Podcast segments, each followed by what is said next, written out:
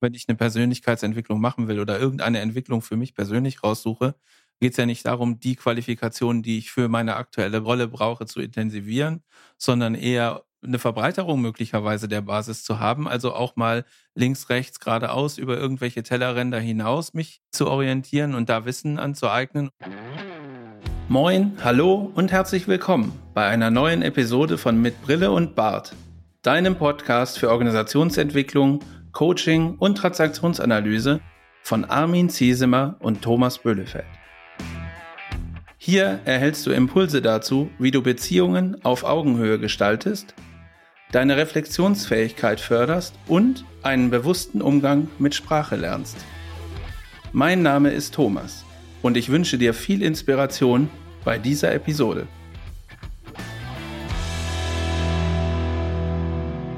Moin, hallo und herzlich willkommen zu unserer neuen Folge Nummer 73 unseres Podcasts mit Brille und Bart. Ich freue mich, dass ihr wieder dabei seid draußen an den Empfangsgeräten. Wir haben uns heute mal so ein bisschen darauf konzentriert zu gucken, bewusster Umgang mit Sprache, wo gibt es da Schwierigkeiten und wo nicht. Und wir haben ein Themenfeld gefunden, was da sehr äh, interessant ist für uns aus unserer Sicht und hoffentlich auch aus eurer Perspektive. Und daher kommt auch der Titel Privatvergnügen Persönlichkeitsentwicklung. Und äh, wir möchten gerne mal irgendwie untersuchen, was ist eigentlich Persönlichkeitsentwicklung? Was meinen die Leute damit, wenn sie das sagen? Ist es vielleicht auch Personalentwicklung oder wie oder was? Und da diesem Thema würden wir gerne jetzt in dieser Folge, möchten wir damit gerne mal nachspüren. Und wenn ich wir sage, dann bin ich natürlich nicht alleine und äh, spreche mit mehreren Leuten über mich, sondern der Armin ist da. Hallo Armin, schön, dass du da bist. Ja, hallo Thomas, danke für deine Einleitung, die äh, mich anregt, auch über Bildung nachzudenken und Ausbildung. Was ist das eigentlich der Unterschied? Äh, und, und, und was soll das überhaupt in Organisationen? Man spricht ja sehr viel dann von Weiterbildungen, Trainings, Fortbildungen und das alles im betrieblichen Kontext. Und was mir immer wieder mal auffällt, ist, dass zunehmend Organisationen darüber nachdenken, mehr Persönlichkeitsentwicklung in ihre Programme mit aufzunehmen. Also wirklich äh, den Anspruch zu, erhalten, zu, zu haben, die Persönlichkeiten im Unternehmen zu entwickeln. Also eben positiv Leadership, Persönlichkeitsentwicklungstrainings, äh, Resilienztrainings, dass man leistungsfähiger am Ende auch wird und äh, sich besser regulieren kann. Aber das ist ja eigentlich gar nicht Aufgabe des Unternehmens, weil wenn ich da lese, bei Friedmund Malik in seinem Buch Führen, Leisten, Leben, der Schlüssel zum Erfolg, dann ist, geht es um Wirksamkeit. Das ist der Schlüssel zur wirksamen Transformation, schreibt der Zitat, von Potenzialen in Ergebnisse und für das effektive Umsetzen von Entscheidungen damit werden auch Organisationen funktionstüchtig und Gesellschaften lebensfähig. Richtig und gut heißt wirksam, schreibt er dann. Es heißt effektiv und effizient. Und wenn wir, Thomas, über Effektivität und Effizienz sprechen, da braucht es ja eigentlich gar keine Persönlichkeit. Da braucht es einfach eine Person, die umsetzt und ausführt und keine Fragen stellt und schon gar nicht selbst denkt. Das ist der grundlegende äh, Aspekt, wo, wo halt häufig diese Missverständnisse oder die unterschiedlichen Verständnisse über bestimmte Begriffe herkommt. Ne? Wenn ich daran denke, Effektivität und Effizienz, das ist natürlich im, Unter im Unternehmensinteresse und immer auch ganz weit vorne und ganz häufig auch, sag ich mal, im Fokus von Personalabteilungen zum Beispiel und hat aber für mich auf jeden Fall eher was mit Personalentwicklung zu tun. Also wie qualifiziere ich Menschen, damit sie ihren Job vielleicht ein bisschen besser machen können oder ein bisschen schneller sind, effektiver sind, effizienter sind. Das sind Fragestellungen, die ja in Unternehmen schon über eine längere Zeit immer wieder äh, eine Rolle spielen und äh, wo auch die Anstrengungen hingehen. Bei der Persönlichkeitsentwicklung bin ich natürlich eher auf der Ebene und das ist so ein bisschen auch die, das Fragezeichen in unserem Titel heute. Persönlichkeitsentwicklung machen ja die Menschen in erster Linie auch selber. Vielleicht nicht ausschließlich, aber äh, auf jeden Fall hauptsächlich, dass ich gucke, wie bin ich gerade, ähm, was macht mein Innenleben. Und so eine richtige Definition für Persönlichkeitsentwicklung haben wir ja auch nicht gefunden. äh, wo man sagen kann, das ist das und das, sondern es geht immer um irgendwie so, äh, wie fühlt sich der Mensch und die Frage ist, ist es tatsächlich ein reines Privatvergnügen oder können Organisationen da mitwirken? So. Und Mitwirkung geht ja dann nicht im Sinne von ich entwickle deine Persönlichkeit, sondern das muss ich ja schon selber machen. In der Transaktionsanalyse gibt es ja schon auch die Idee, dass wir von außen Menschen nicht ändern können, sondern Menschen können sich nur selber ändern. Und das sehe ich halt auch so. Aber es können natürlich Rahmenbedingungen geschaffen werden, so. Aber da gibt's halt jetzt auch keine, habe ich zumindest nicht gefunden, eine Definition, was das genau sein muss, damit alle Menschen sich wohlfühlen. Wie siehst du das denn, Armin? Ja, ich finde auch, Persönlichkeit ist ein, ein sehr schwieriger Begriff. Was ist denn überhaupt eine Persönlichkeit? Was macht eine Persönlichkeit aus?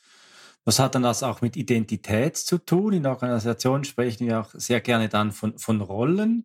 Und etwas, äh, das äh, ich gefunden habe auf headletic.de, sind die fünf Säulen der Persönlichkeit.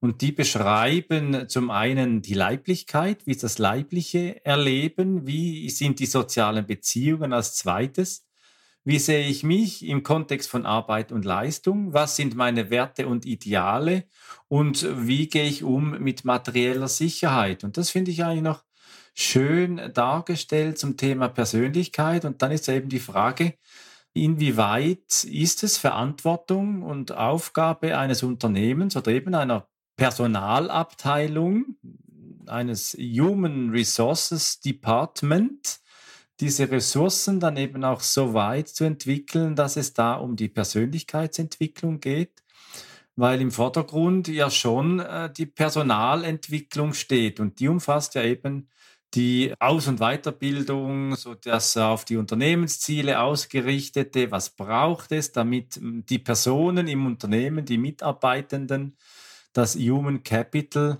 die äh, Aufgaben, wie eben Malik schreibt, auch effizient und effektiv ausführen kann zur Erreichung des Unternehmenszwecks. Und da glaube ich schon, braucht es äh, in der heutigen Zeit auch einen ähm, Change of Mindset, um das äh, Englisch auszudrücken, weil es immer mehr Bedarf gibt, auch Menschen in der Persönlichkeit zu entwickeln. Aber was, wenn man eben dann diese äh, Persönlichkeit entwickelt hat und diese Menschen dann auch Boundary Management beherrschen und plötzlich mal sagen, nein, dafür habe ich jetzt keine Zeit und nein, das mache ich jetzt nicht. Das konnte ja auch mal ein fristloser Kündigungsgrund im Sinne der Arbeitsverweigerung sein, wenn ein Auftrag nicht angenommen wurde. Ja, das, was du sagst, dass die Personalabteilung eher auf das gucken, was braucht eigentlich der Mensch in dieser Rolle, um die Rolle gut auszufüllen, ist ja ein Ding. Ne? Aber das, wenn du jetzt sagst, Persönlichkeitsentwicklung ist, muss ein Thema sein oder sollte ein Thema sein in Organisationen, dann äh, brechen wir ja mit dem alten Vorgehen und sagen, möglicherweise werden auch äh, Weiterbildungs- oder Bildungsangebote für Menschen in Unternehmen relevant die aber gar nichts mit der Arbeit zu tun haben oder mit der Aufgabe, die da gerade erfüllt wird. Also wenn ich jetzt irgendwie, weiß ich nicht, meine Fähigkeiten in, äh, weiß ich nicht, Topflappen häkeln zum Beispiel erweitern möchte, ähm, dann hat das ja nichts damit zu tun, was ich möglicherweise in der Firma äh, gerade mache. Es sei denn, es ist meine Aufgabe, Topflappen zu häkeln, aber das äh, nehmen wir jetzt mal nicht an. So. Und ist es dann okay oder ist es dann im Interesse des Unternehmens zu sagen, ja, du kannst das machen und wir bezahlen das? Darum geht's ja. Also eigentlich geht's dann nachher um die Kohle. Wer wird das denn bezahlen und ist es in Ordnung, das als Unternehmen zu machen? Weil du das, weiß ich auch gar nicht, was das steuerlich dann heißt, ob so ein Unternehmen das steuerlich als Weiterbildungsprogramm überhaupt absetzen kann. Müsste man jetzt mal fragen. Wäre aber auch ein Aspekt so. Und für die Persönlichkeitsentwicklung ist das aber möglicherweise sehr wichtig. Also für mich so. Aber für dieses Unternehmen bringt es jetzt erstmal auf den ersten Blick nicht den echten Mehrwert im Sinne von echt mehr Effizienz, mehr Effektivität. Und da ist ja so ein Zwiespalt drin und der ist ja in vielen Unternehmen überhaupt noch gar nicht gesehen und äh, wird auch meines Erachtens da auch nicht aufgearbeitet. Ich finde ein gutes äh, Beispiel mit dem Topflappen-Häkeln, das du hier nennst. nein, nein, ich finde, ich finde das gut, weil das liegt ja wirklich weit weg jetzt zum Beispiel von einer Controlling-Rolle, von einer Controlling-Funktion und was dient dann äh, unter Umständen eben das Topflappenhäkeln auch äh, der Erfüllung meiner Rolle und hier werden ja schon im klassischen BWL denken, diese Rollen äh, eingepfercht in, in gewisse äh, Vorstellungswelten, die dann eben auch der Rolle entsprechen oder nicht. Ein Beispiel, das mir immer wieder mal begegnet, ist die Frage beispielsweise einer Weiterbildung in psychologischer Erster Hilfe. Es gibt ja diese Kurse, äh, dieses australische Konzept, ENSA äh, heißt das. Und da ist ja dann die Frage, ja, wer soll und kann und darf dann Kurse besuchen für psychologische Erste Hilfe? Und äh, da bin ich mal so der Meinung, das, was früher der erste Hilfkurs war, wo man ja auch sagt, äh, wer Autofahren lernt, muss einen erste Hilfkurs äh, absolviert haben, dass es heute im organisationalen Kontext. Dazu gehört, dass eigentlich, meine ich, flächendeckend Menschen ihre Ressourcen und nicht die Kompetenzen, sondern ihre Ressourcen so ausgebildet haben, damit sie in der psychologischen Hilfe Wirkung entfalten können. Im Gegensatz dazu, in der, in der Personalentwicklung, äh, da geht es ja dann eben darum, Anpassungen an technologische und marktliche Erforderungen zu erfüllen, größere Unabhängigkeit von externen Arbeitsmärkten äh, zu erfüllen oder eben dann, und da wird es ja dann schon kritisch, das Thema Verbesserung der Mitarbeiterzufriedenheit oder eben Verbesserung der Leistungsmotivation. Mitarbeiterzufriedenheit verbessern kann man ja unter Umständen durch eine Bewilligung eines Kurses in Topflappen häkeln. Ja, das geht, ne? weil die Mitarbeitersicht ja da auch eine Rolle spielt. Und da geht es ja ganz häufig darum, wenn ich eine Persönlichkeitsentwicklung machen will oder irgendeine Entwicklung für mich persönlich raussuche, geht es ja nicht darum, die Qualifikationen, die ich für meine aktuelle Rolle brauche, zu intensivieren, sondern eher eine Verbreiterung möglicherweise der Basis zu haben. Also auch mal links, rechts, geradeaus über irgendwelche Tellerränder hinaus mich zu orientieren und da Wissen anzueignen oder Erfahrungen zu sammeln oder, weiß ich nicht, Kenntnisse äh, zu erlangen, die es mir ermöglichen, vielleicht zukünftig neue Rollen oder neue Aufgaben zu übernehmen, die gar nicht in meinem Profil vorbei, äh, vorhanden sind. So. Und äh, das ist natürlich dann an der Stelle irgendwie ein Widerspruch, wenn auf der einen Seite Angebote rausgesucht und bewilligt werden, die jetzt genau zu dieser Rolle passen und ich aber den äh, Wunsch habe, Angebote zu finden, die nicht zu der Rolle passen, sondern mich irgendwie neu zu orientieren, entweder im Unternehmen oder halt im Zweifel irgendwo anders, aber das darf in dem Moment aus meiner Sicht halt keine Rolle spielen. Ne? So und äh, stelle ich mir halt schon irgendwie schwierig vor, wenn, also ich habe das selber auch erlebt in meinem Berufsalltag, jetzt nicht bei mir persönlich, aber bei äh, einer Kollegin war das damals, war das so, dass sie tatsächlich auch irgendwas rausgesucht hatte, wo ich gesagt habe, Mensch, das ist eine gute Idee. Eigentlich ist es eine super Ergänzung zu dem, was sie tut. Und dann war das halt genau wie du beschreibst. In, in der Personalabteilung hat jemand in den Katalog reingeguckt und hat gesagt, nee, zu der Rolle gehört das nicht, kannst du gerne machen, ist aber dann dein reines Privatvergnügen. So. Und das ist natürlich katastrophal. Also auch im Sinne der, wie soll ich sagen, äh, Zufriedenheit von äh, Menschen im Unternehmen ist es nicht hilfreich. Für den Menschen selber ist es möglicherweise sogar ein Dämpfer und sagt, okay, das darf ich nicht, das ist irgendwie doof. Dann sind wir beim Thema Erlaubnisse vom, vom, vom letzten Mal, aus der letzten Folge. Und diesen Freiraum nicht zu betreten zu dürfen, weil irgendjemand sagt, das darfst du nicht und es gehört nicht zu deiner Rolle, kann halt auch irgendwie äh, tatsächlich irgendwie hemmen. Und das wäre natürlich ziemlich schlecht. Ja, und was bei mir jetzt anklingt, wenn du das so sagst, ist ja das Thema, Beziehung gestalten. Wir sind ja immer noch auf der Road to Lindau. Wir machen ja im Mai dann unseren ersten gemeinsamen Workshop in Lindau und Unternehmen in der klassischen BWL-Sicht, die sind ja oftmals sehr stark auf sich selbst, nach innen fokussiert, auf ihren Markt, auf, äh, auf sich selbst, auf die Technologie.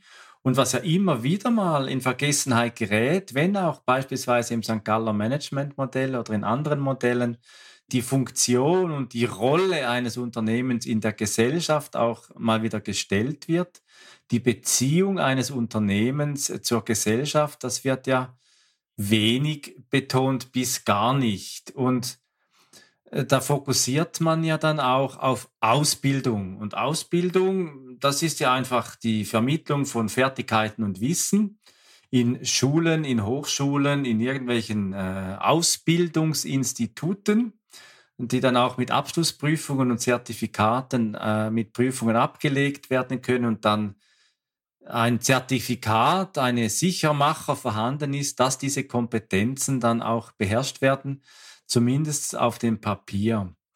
Aber was ja die andere Seite ist, ist ja die Frage der Bildung. Welche Rolle entfaltet der Mensch in der Gesellschaft? Was trägt ihn auch, dass er etwas in der Welt auch verkörpern kann? Dass er, ja, sagen wir mal groß gefasst, im Kosmos irgendwo sich, sich entwickeln kann, dass er wirklich ein reifer Mensch wird. Und die menschliche Reifung, das ist ja etwas, wo ich meine, die klassische Personalentwicklung, die hat daran null Interesse. Das ist richtig. Und Bildung ist ja auch eine Frage, die wir ChatGPT gestellt haben. Haben wir mal ausprobiert, künstliche Intelligenz. Was sagt die zu der Frage, was ist eigentlich gute Bildung? Und äh, ChatGPT hat dann einige Merkmale rausgegeben, was gute Bildung sein kann, könnte. Und dazu gehört, also ich lese jetzt aus der Antwort vor, Kompetenz in grundlegenden Fähigkeiten wie Lesen, Schreiben und Rechnen, breites Wissen über verschiedene Fächer und Themen, kritische Denkfähigkeit und Problemlösungsfähigkeit, Empathie und Verständnis für andere Kulturen und Perspektiven, also Perspektiven verbinden, kleiner äh, Seitenhieb, Kommunikationsfähigkeit und Teamfähigkeit, Selbstbewusstsein und Selbstreflexion, Engagement und Verantwortung gegenüber Gemeinschaft und Gesellschaft. Ich finde die Antwort ja richtig, richtig genial. Und wenn, wenn ich dann aus der Sicht einer, wie soll ich sagen, einer klassischen Personalabteilung, die halt Rollen entsprechende äh, Bildungsangebote sozusagen raussuchen soll, das jetzt lesen würde, würde ich ja irgendwie vermutlich irgendwie so leichte nervöse Pickel kriegen oder so. Kritische, kritische Denkfähigkeit und Problemlösungsfähigkeit ist eins, aber auch Verständnis für andere Kulturen und andere Perspektiven. Also genau dieses, schau mal über den Tellerrand hinaus und mach mal irgendwas, was mit deinem Kosmos, in dem du hier gerade unterwegs bist, vielleicht gar nichts zu tun hat. Also sowas wie Topflappen häkeln oder so. Das hat ja so sogar diese künstliche Intelligenz schon, schon rausbekommen. Das ist ja Wahnsinn, oder? Ja, es ist wirklich, das ChatGPT, es ist ja jetzt in aller Munde und äh, es lohnt sich ja schon mal auch, da mal reinzuschauen. Ich meine aber, es ist auch wichtig, mal zurückzuschauen, was, was wurde dann früher einmal geschrieben von, ich sage jetzt mal, von richtigen Menschen und nicht von einer künstlichen Intelligenz. Und und heute kann ja als unbestrittener Urvater der modernen Auffassung von Bildung Wilhelm von Humboldt äh, an, nach wie vor angesehen werden. Der hat so 18. bis 19. Jahrhunderts äh, geschrieben und hat eine, die größte Bildungsreform im deutschen Sprachraum durchgeführt. Und er definierte Bildung als Zitat. Und jetzt kommt's, wenn du, Thomas, die, die, die Pickel erwähnst, wenn man wirklich diese Persönlichkeitsentwicklung äh, diese Bildung in Unternehmen auch entwickeln möchte, dann schrieb Humboldt, Zitat, die Anregung aller Kräfte des Menschen, damit diese sich über die Aneignung der Welt entfalten und zu einer sich selbst bestimmenden Individualität und Persönlichkeit führen. Also voll auf die Persönlichkeit, voll in die Selbstverantwortung, dem, was wir in der Transaktionsanalyse Autonomie beziehungsweise bezogene Autonomie sagen. Und da frage ich mich dann schon in vielen hierarchisch bezogenen oder dominierten Organisationen, wenn da plötzlich das Thema Boundary Management, das Thema Grenzen setzen auf den Tisch kommt, wie will man in, dann in klassischen Organisationen mit so viel Persönlichkeit umgehen? Da bleibe ich dann lieber bei der Personalentwicklung. Ja, genau. Und dann äh, definiere ich halt die Persönlichkeitsentwicklung als irgendwas, was natürlich sehr wertvoll und notwendig ist, aber eben auch eine reine Privatsache. Können ja alle gerne machen, können sich auch gerne bilden und können auch gerne irgendwie äh, selbstbestimmt sein und äh, über den Tellerrand hinaus gucken, aber äh, bitte nicht auf unsere Rechnung. So, das könnte ich ja, kann ich ja machen. So, trotzdem haben wir die Frage gestellt, ist es denn reines Privatvergnügen, Persön Persönlichkeitsentwicklung oder nicht? Und es stellt sich natürlich die Frage, inwieweit ähm, sind Rahmenbedingungen oder welche Rahmenbedingungen eigentlich, welche Rahmenbedingungen sind denn förderlich dafür, dass Unternehmen Persönlichkeitsentwicklung gut unterstützen können. Also ist das irgendwie was, was räumliches? Ist das, äh, also werden die, die Büros schöner? Haben wir andere Pausenregelungen? Äh, Gibt es einen Innenhof mit Garten? Dürfen die Leute zu Hause sitzen, ähm, darf ich zwischendurch mal private Bücher lesen oder nicht? Also muss die Unternehmensbibliothek, falls es eine gibt, muss die benutzt werden oder kann ich auch mal irgendwie die Füße hochlegen und dabei lesen und über ein Thema mich weiterbilden oder bilden, äh, was mit der Firma nichts zu tun hat? Also wie konkret muss es aussehen? Und aus meiner Perspektive ist halt echt schwierig, da was zu definieren, weil die Persönlichkeitsentwicklung natürlich was höchst Individuelles ist. Das heißt, du kannst ja nicht hingehen und sagen, wir machen jetzt Rahmenbedingungen XY und dann können sich alle Persönlichkeiten da schön drin entwickeln. Das wird ja nicht, äh, wird ja nicht funktionieren. So. Genau. Und ich hatte eben ein Zitat rausgesucht, ich finde das nur nicht mehr, äh, vielleicht kann ich sinn, sinngemäß wiedergeben. Da war nämlich das Thema Persönlichkeitsentwicklung aufgezeigt als nicht definiert. Also es gibt keine Definition für das äh, Ding.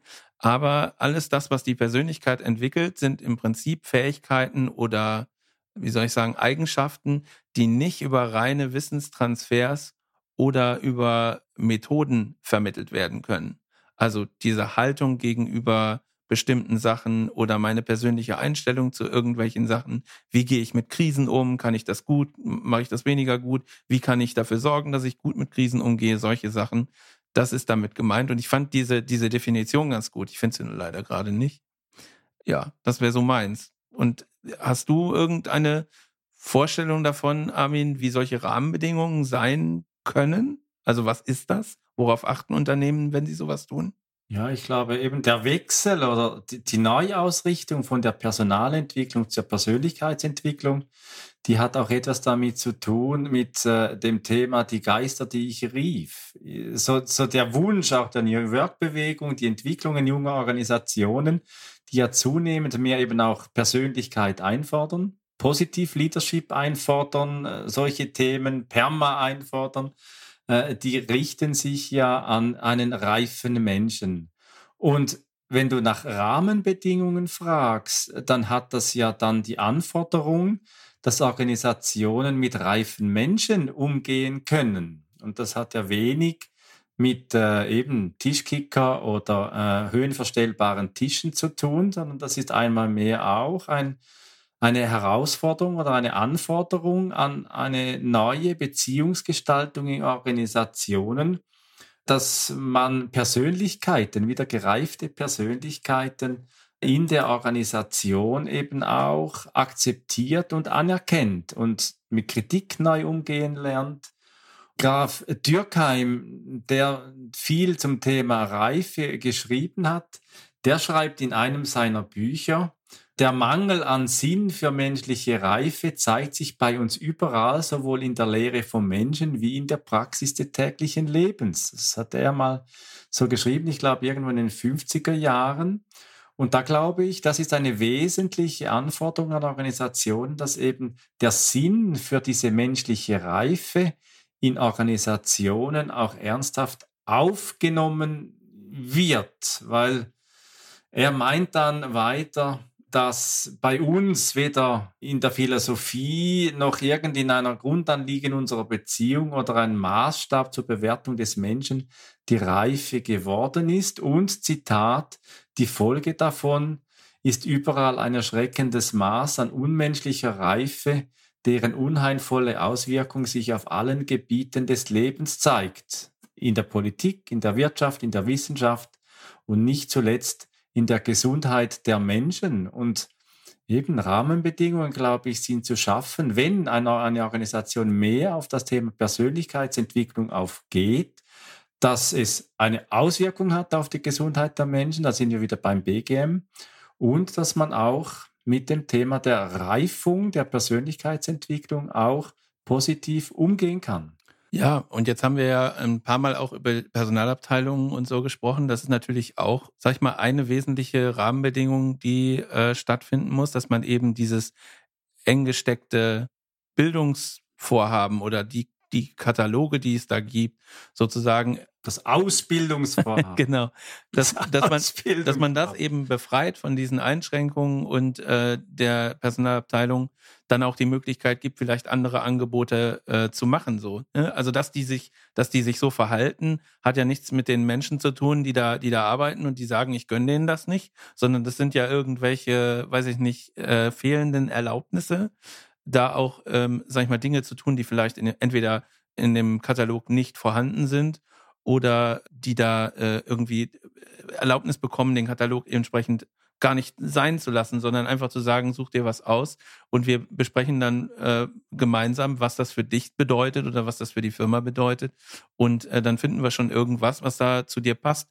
Das finde ich halt gut. Und solche Rahmenbedingungen, da ist es vielleicht dann eher Rahmenbedingungen aufzulockern oder aufzuheben und welche ähm, Rollen natürlich auch da wichtig sind, sind die Führungsrollen ne, dass, dass auch, auch von Führungsrollen da entsprechende Signale gegeben werden. Äh, du kannst hier was machen und du hast eben Perma angesprochen. Das wollte ich noch eben auflösen, weil das halt mit der Führung zu tun hat. Das kommt nämlich aus dem Positive Leadership. Und das ist für mich so der Versuch, Rahmenbedingungen zu definieren, die da diese, also Positive Leadership, die da diese positive Grundhaltung erzeugen sollen. Und das wirkt auf mich so ein bisschen gekünstelt, weil da wird nämlich dann gesagt, okay, du brauchst, also Perma löst sich auf über die Anfangsbuchstaben Positive Emotions, Engagement, Relationship, Meaning und Accomplishment. Also es ist wichtig, dass positive Emotionen da immer vorherrschen und dass alle irgendwie Spaß und Freude an der Arbeit haben. Das ist aber dann auch die Abwesenheit von ich ärgere mich über irgendwas so und da, da muss man halt darüber nachdenken, ist es wirklich gut, dass in so, so einer in so ein ja, Korsett hätte ich fast gesagt, in so ein Korsett zu schnüren und zu sagen, es ist erforderlich, dass hier positive Emotions äh, äh, stattfinden. Und das andere ist natürlich auch, dass wenn, wenn ich nur positiv bin, wir hatten im, in, in unserer Vorbereitung mal das Beispiel gehabt, wenn jetzt irgendwie eine Führungsrolle draußen irgendwie im Park spazieren geht und ein Vogel kackt auf den Schuh, dass dann sozusagen nicht die Reaktion sein darf nach diesem Modell, so ein Mist, jetzt muss ich wieder irgendwie äh, das wieder sauber machen und irgendwie sieht das total doof aus. Und eigentlich habe ich doch jetzt irgendwie eine Verabredung zu einem Meeting oder so, keine Ahnung, oder ein anderes Gespräch. Vielleicht so ein, sogar ein Gespräch mit irgendeinem Menschen über Persönlichkeitsentwicklung äh, wäre eine super Sache. Äh, da darf ich mich dann nicht drüber ärgern, sondern muss sagen, ach guck mal, da hat mir jetzt ein Vogel auf den Schuh geschissen und es sieht super aus. Also muss ich ja positive Energie damit freisetzen. So stelle ich mir das vor. Und ähm, das ist zwar ein Versuch, Rahmenbedingungen herzustellen, aber das äh, geht, glaube ich, so ein bisschen an dem Ziel vorbei, dass es doch eine sehr individuelle Sache ist, wie Menschen damit umgehen. Ja, ich finde es schön, dass wir jetzt das Beispiel, das wir in der Vorbereitung besprochen haben, mit diesem Vogelschiss auf den Schuh dieses dauernd positive Schauen und das, das hat ja auch mit Verdrängung zu tun, dass viele Emotionen, dass vieles, was auch eine Persönlichkeit auch ausmacht, sich auch ärgern zu können, sich auch konstruktiv ärgern zu können, auch äh, Trauer zu zeigen, dass es auch Seiten gibt im Menschen, die ihn ausmacht, der ihn zu einem vollen, ganzen Menschen auch äh, formt dass das in diesen äh, Kulturen, die dann das Positive übermäßig betonen, dass das dann nicht mehr möglich ist. Ich bin auch der Meinung, dass gerade so die Psychologie in der Vergangenheit sehr äh, krankheitsorientiert war und dass es hier ein, ein Überdenken braucht, gerade auch in Organisationen, wie gehen wir um, gerade in, in Bereichen, wo die psychologische Gesundheit, die psychische Gesundheit äh, wesentlich ist, Pflege beispielsweise, Hotellerie, Kundendienst, wo die Belastungen durch Beziehungsthemen sehr stark gefordert sind. Aber dann das Ausweichen auf eigentlich einfach das, das Positive, das erinnert mich dann schon auch an die behavioristischen, psychologischen Ansätze, wo man einfach sagt, ja, es gibt Verhalten A und dann muss Verhalten B dann rauskommen über eine Checkliste. Und da werde ich auch nicht müde äh, zu betonen, dass ich meine, dazwischen, da liegt noch viel an Tiefe, dass eben diese Bildung, diese tiefe Bildung des Menschen, um sich in der, Wel in der Welt auch wirklich voll äh, zu verkörpern, dass da sorglos darüber weggegangen wird und dass das dann auch dazu führt, dass gerade eben reife Persönlichkeiten äh, nicht gefördert werden. Was gehört dann eigentlich zu einer reifen Persönlichkeit, Thomas?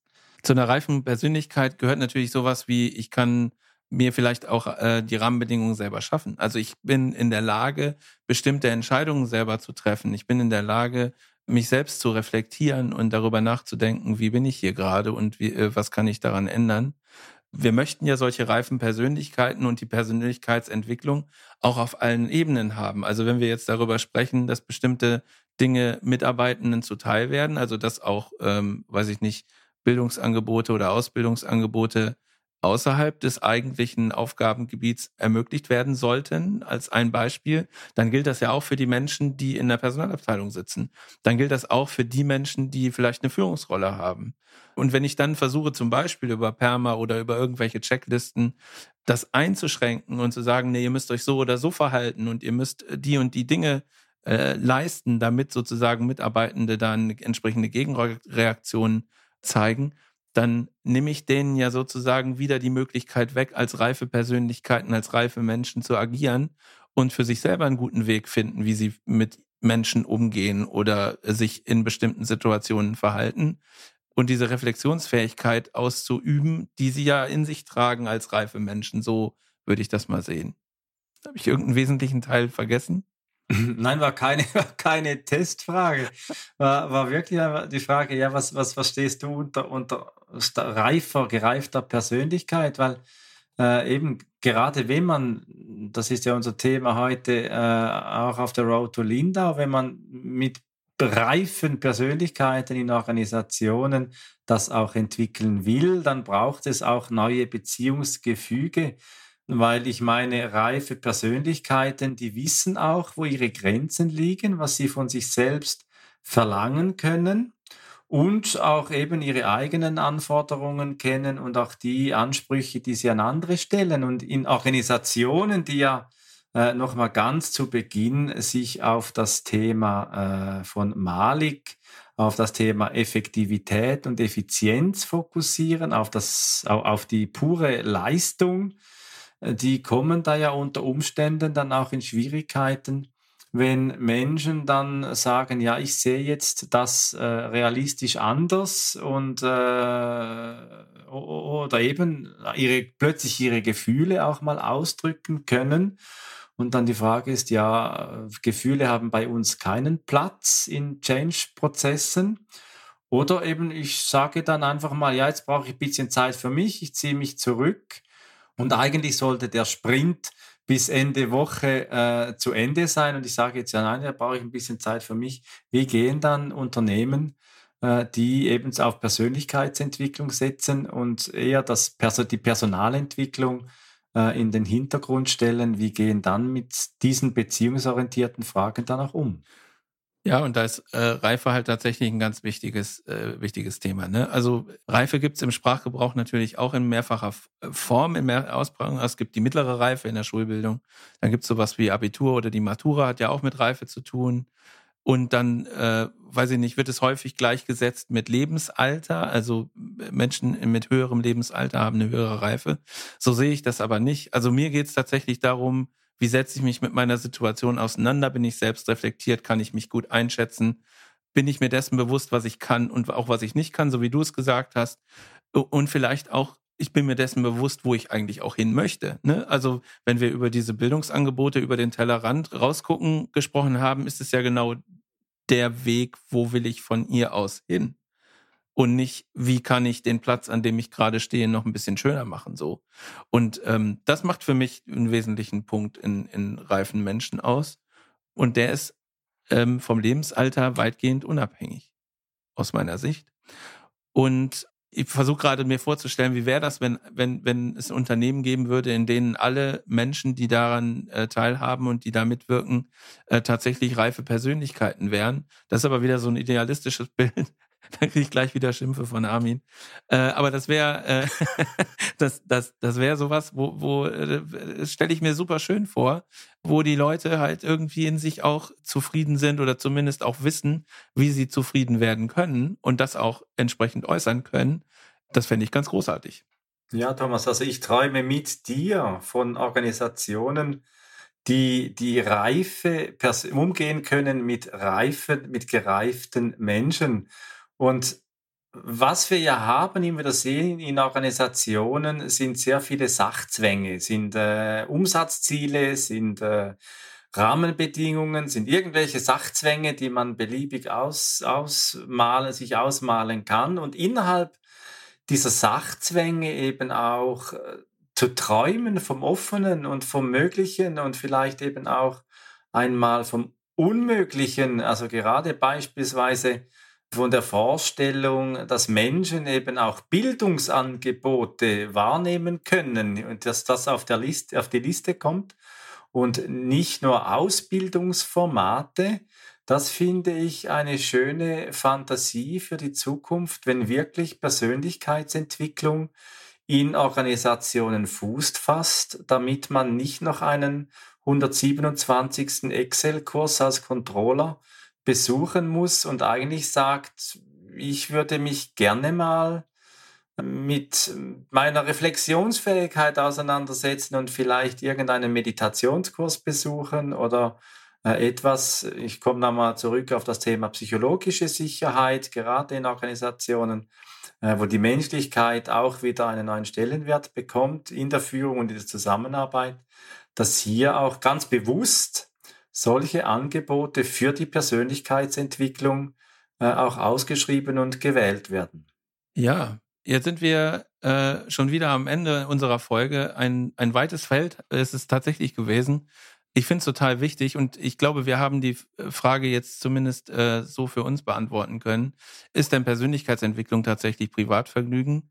Und da ist es tatsächlich in vielen Firmen heute so, dass es Privatvergnügen ist. Und unser Voting geht dahin, dass wir sagen, nee, macht es mehr zu einer, äh, zu einer äh, Sache, die auch in Unternehmen irgendwie gesehen werden sollte, die vom Unternehmen auch gefördert werden äh, sollte, damit es reife Persönlichkeiten in Unternehmen gibt.